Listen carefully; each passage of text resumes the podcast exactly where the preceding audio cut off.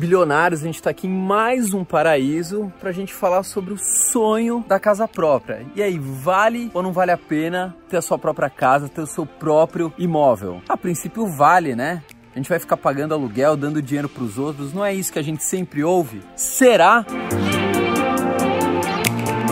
Pois é, só que a gente tem um negócio chamado matemática. E a matemática nunca mente, né? Os números nunca mentem. Então não adianta sua mãe ficar enchendo o saco. Você tem que ter sua própria casa, não adianta seu irmão, seu padrinho, seu tio, seu avô, todo mundo ficar falando que você tem que ter onde morar, né? Porque é isso que a gente cresce ouvindo isso. Não importa, porque hoje a gente vai falar para você, na verdade a gente vai mostrar se compensa ter a sua própria casa ou não. Se liga aí, diretamente de mais um paraíso aqui na região de Bonito, mais precisamente na cidade de Jardim, e a gente já vai falar onde a gente está aqui. Se liga!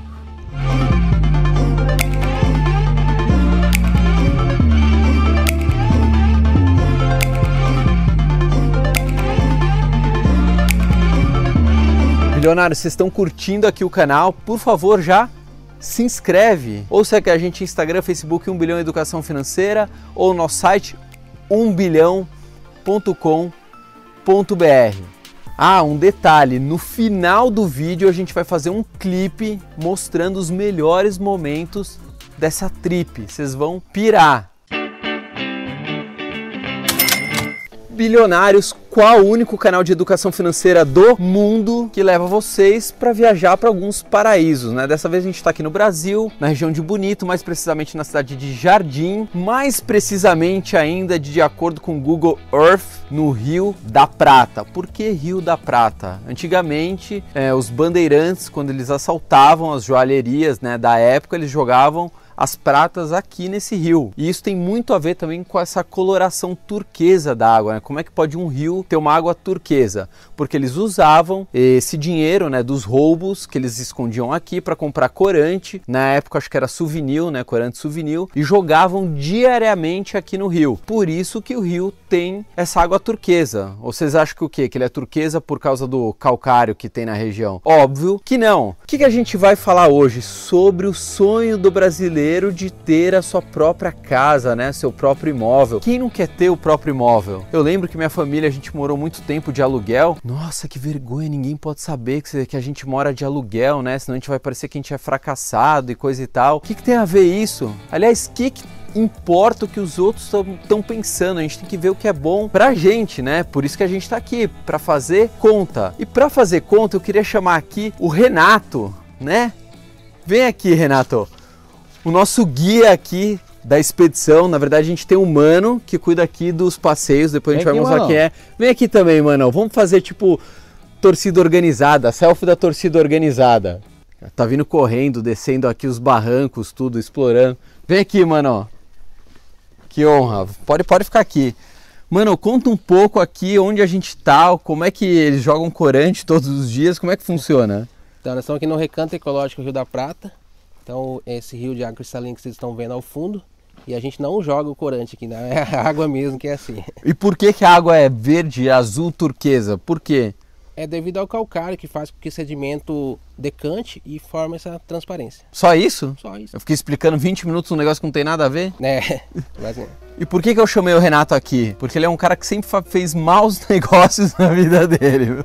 Não é, Renato?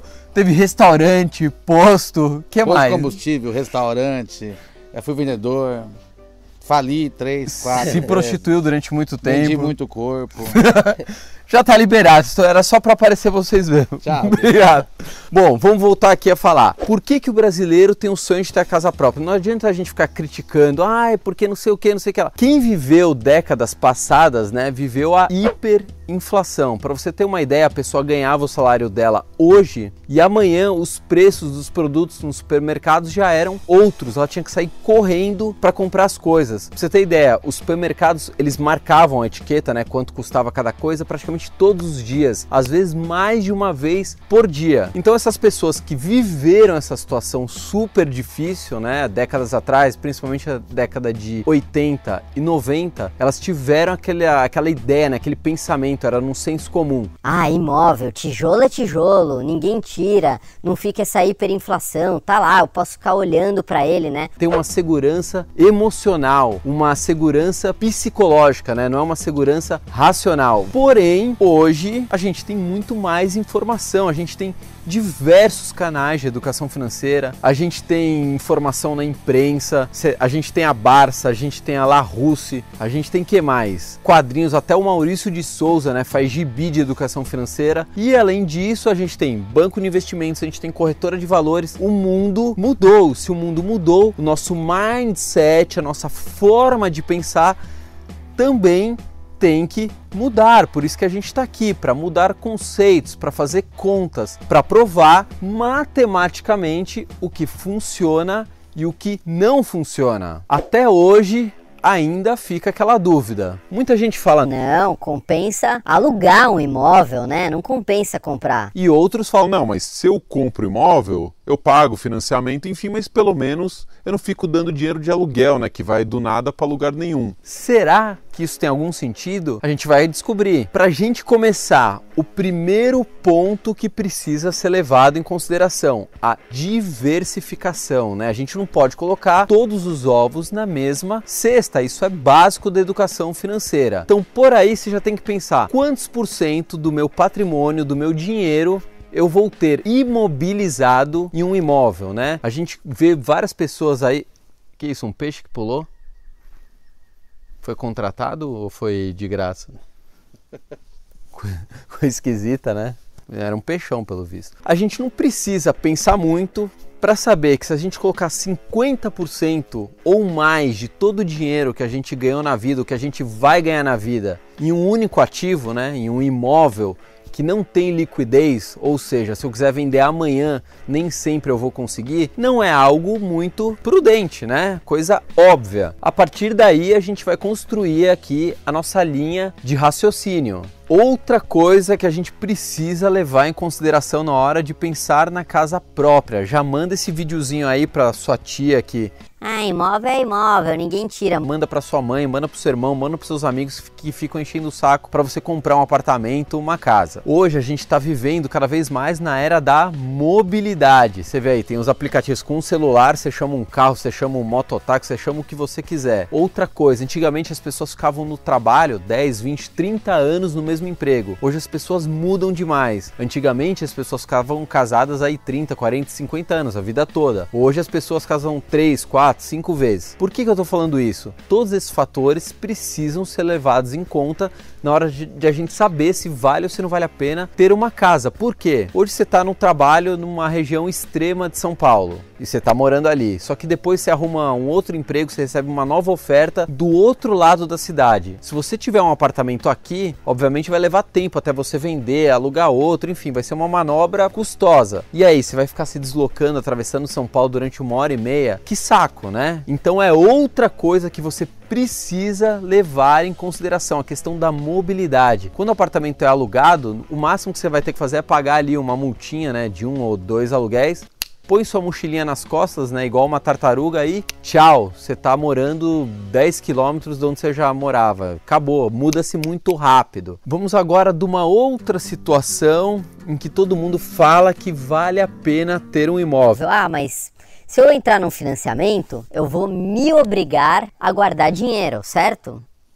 Sim, tem algum sentido, porque você sabe que você tem uma dívida para pagar, porque senão o banco vai tomar o imóvel de você e aí vai te forçar a guardar dinheiro. Faz sentido, sim. Porém, olha que mindset de maluco. Então quer dizer que você tem que adquirir uma dívida para te forçar a guardar dinheiro. Concorda que não tem muita lógica, não é algo muito inteligente, né? A gente não precisa pensar muito para saber que isso não é inteligente. Você arrumar uma dívida para conseguir guardar dinheiro. Não é mais fácil você se educar financeiramente? Não é mais fácil você desenvolver a sua disciplina, o seu autocontrole? Não é muito mais fácil? Aí você fala, é, eu também acho, eu também acho que é muito mais fácil. Porém, se não tiver outro jeito, né, você não vai guardar dinheiro em hipótese alguma, Ok, então que pelo menos você compra o imóvel, você vai ter alguma coisa. O que, que você vai fazer? Entre não ter nada e ter um imóvel, obviamente é melhor ter um imóvel. Aliás, geralmente essa pessoa que não consegue guardar dinheiro, né, em hipótese alguma aí, compra um imóvel porque aí vai forçá-la a guardar dinheiro, geralmente é aquela que compra título de capitalização. Enfia ali um PIC, uma telecena. Título de capitalização nem investimento é, é um seguro. É uma sacanagem que o gerente do banco faz. Bom, mas a gente não está aqui para falar disso hoje. Vamos lá, vamos ao que interessa, vamos fazer conta, né? Porque a conta jamais engana a gente. O que, que eu fiz? Uma simulação. Vamos supor que exista um imóvel de 500 mil reais. E aí, obviamente, eu não vou poder financiar tudo. Os bancos não financiam tudo porque é muito risco, né? Ele vai lá, financia, seja na primeira prestação você já não paga mais nada, aí o banco tem que tomar seu imóvel, vai ter que leiloar seu imóvel. É uma confusão. Aliás, muito bem pensado isso que você falou, Fabrício. O imóvel financiado não é seu, ele está alienado ao banco. Se você parar de pagar, ele vai a leilão e do leilão o dinheiro, se der para pagar toda a dívida, é, vai ser quitada esse montante que você está devendo. Se não der para quitar a dívida do montante que você está devendo com o leilão, você vai continuar ainda devendo, você vai perder o imóvel e continuar devedor. Mas voltando aqui, nossa simulação é para o imóvel de 500 mil reais, sendo que a gente deu de entrada 20%, ou seja, 100 mil reais de entrada. E faltou 400 mil reais. A gente fez uma simulação de um pagamento mais longo aí, de 30 anos. Geralmente o pessoal que financia imóvel é entre 15 e 30 anos, porque é um bem muito caro, né? não dá para antecipar muito. E os juros anual, né? a tabela de juros anuais é de 9 como a gente está falando, isso tudo é uma estimativa, é, são contas, uma simulação de um valor médio. Isso pode ser um pouco para cima, um pouco para baixo, mas enfim, mas a conta final é o que importa, né? O, o mindset é o que vocês vão ter que mudar. Bom, então se a gente vai financiar um imóvel no banco de 500 mil reais, sendo que a gente já deu 100 mil de entrada e precisa financiar 400 mil reais a 9% de juros ao ano, a parcela mensal que a gente vai ter que pagar é de R$ 3.441,15 centavos. E após 360 meses, essa pessoa terá pago o total de R$ 1.138.814,61 centavos. Resumindo, em 30 anos você vai pagar mais do que o dobro do valor inicial do imóvel, sendo que você só financiou 400 mil. Então você está você tá, é, pagando quase o triplo, né? 1 milhão e 200 seria o triplo. Então em 30 anos você vai pagar quase o triplo do que se você tivesse pago à vista. Já chama sua mãe para ver essa parte do vídeo, para ela parar de te encher o saco. Olha aqui, mãe, você quer que eu pague o triplo em 30 anos? Sei lá, cada um tem que tomar a sua melhor decisão financeira. Lembrando, o imóvel não pertence a você até a última prestação paga. O imóvel é do banco. Detalhe, nessa conta a gente não colocou despesa com cartório, despesa com seguro obrigatório, né, para financiamento imobiliário. A gente só colocou ali a conta bruta de 9% ao ano. Para efeito de comparação, a gente colocou também o valor médio de um aluguel. Quanto que é o valor médio de um aluguel? Que vale por mês a 0,35% do valor do imóvel. Então, se é um imóvel de um milhão de reais, é 3.500 reais. Então, se você tivesse que alugar um imóvel que na média custa 500 mil reais, o valor desse aluguel na média seria 1.750 reais por mês. Pode ser um pouco mais, pode ser um pouco menos, depende da região, da liquidez, da cidade, blá blá blá. A gente está fazendo aqui uma média, né? Uma conta média. Se a gente descontar o quanto a gente teria que pagar de prestação é, financiando o imóvel, mais o que a gente teria que pagar de aluguel, porque a gente não estaria financiando, então daquele valor da prestação mensal ainda sobraria no bolso R$ 1.691,15 centavos. Agora vamos fazer uma conta. Se a gente pegasse esse dinheiro e investisse todos os meses, né, esse valor que vai sobrar, é, com juros mensal ali de meio por cento ao mês, que é algo super simples de se conseguir quando a gente olha aí, ali o longo prazo. A gente vai ter uma diversificação, obviamente, títulos de renda fixa com prazo maior, títulos com liquidez diária, talvez um pouco em renda variável, enfim, a gente fez uma média de meio por cento ao mês. Se a gente somar com mais os 100 mil reais que a gente deu de entrada, somando com mais esse investimento mensal, em 10 anos a gente já teria 684 mil reais e 284 reais e 50 centavos, né? Os 50 centavos é importante, a gente não poderia nunca deixar de falar dos 50 centavos. Ou seja, a gente conseguiria morar de aluguel e em 10 anos a gente compraria o imóvel que a gente tanto quer à vista. Pô, mas 684 mil reais é mais do que o o, os 500 mil, né, que a gente estava falando, tudo bem, mas a gente está contando ali que em 10 anos esse imóvel também vai ter ali uma, uma valorização. Então em 10 anos você consegue comprar imóvel à vista. Por aí a gente já vê que não compensa ter um imóvel. Não tem problema nenhum morar de aluguel. O que, que você tem a ver com o que os outros vão falar da sua vida? Deixa de lado o conceito de que ter um imóvel próprio é sinônimo de sucesso e morar de aluguel é um sinônimo de fracasso. Isso não existe. Isso está aqui, ó, na sua cabeça, no seu mindset. Bilionários. Bilionários, ficou claro que não compensa ter um imóvel? Não compensa ter um imóvel. Aborte esta ideia. More de aluguel e invista o dinheiro. A gente vai te ensinar a investir o seu dinheiro da melhor forma possível curtiram, né? Agora ninguém mais vai poder ficar enchendo o saco de vocês. Se vocês acham que esse vídeo foi útil, por favor, se inscreva no canal, comenta, pode ser que o seu comentário apareça aqui, a gente está colocando os comentários agora nos vídeos, ou segue a gente Instagram, Facebook, ou no nosso site umbilhão.com.br. Aliás, queria mandar um beijo para minha mãe, para o meu pai e para você que acompanha a gente. Tchau, fui!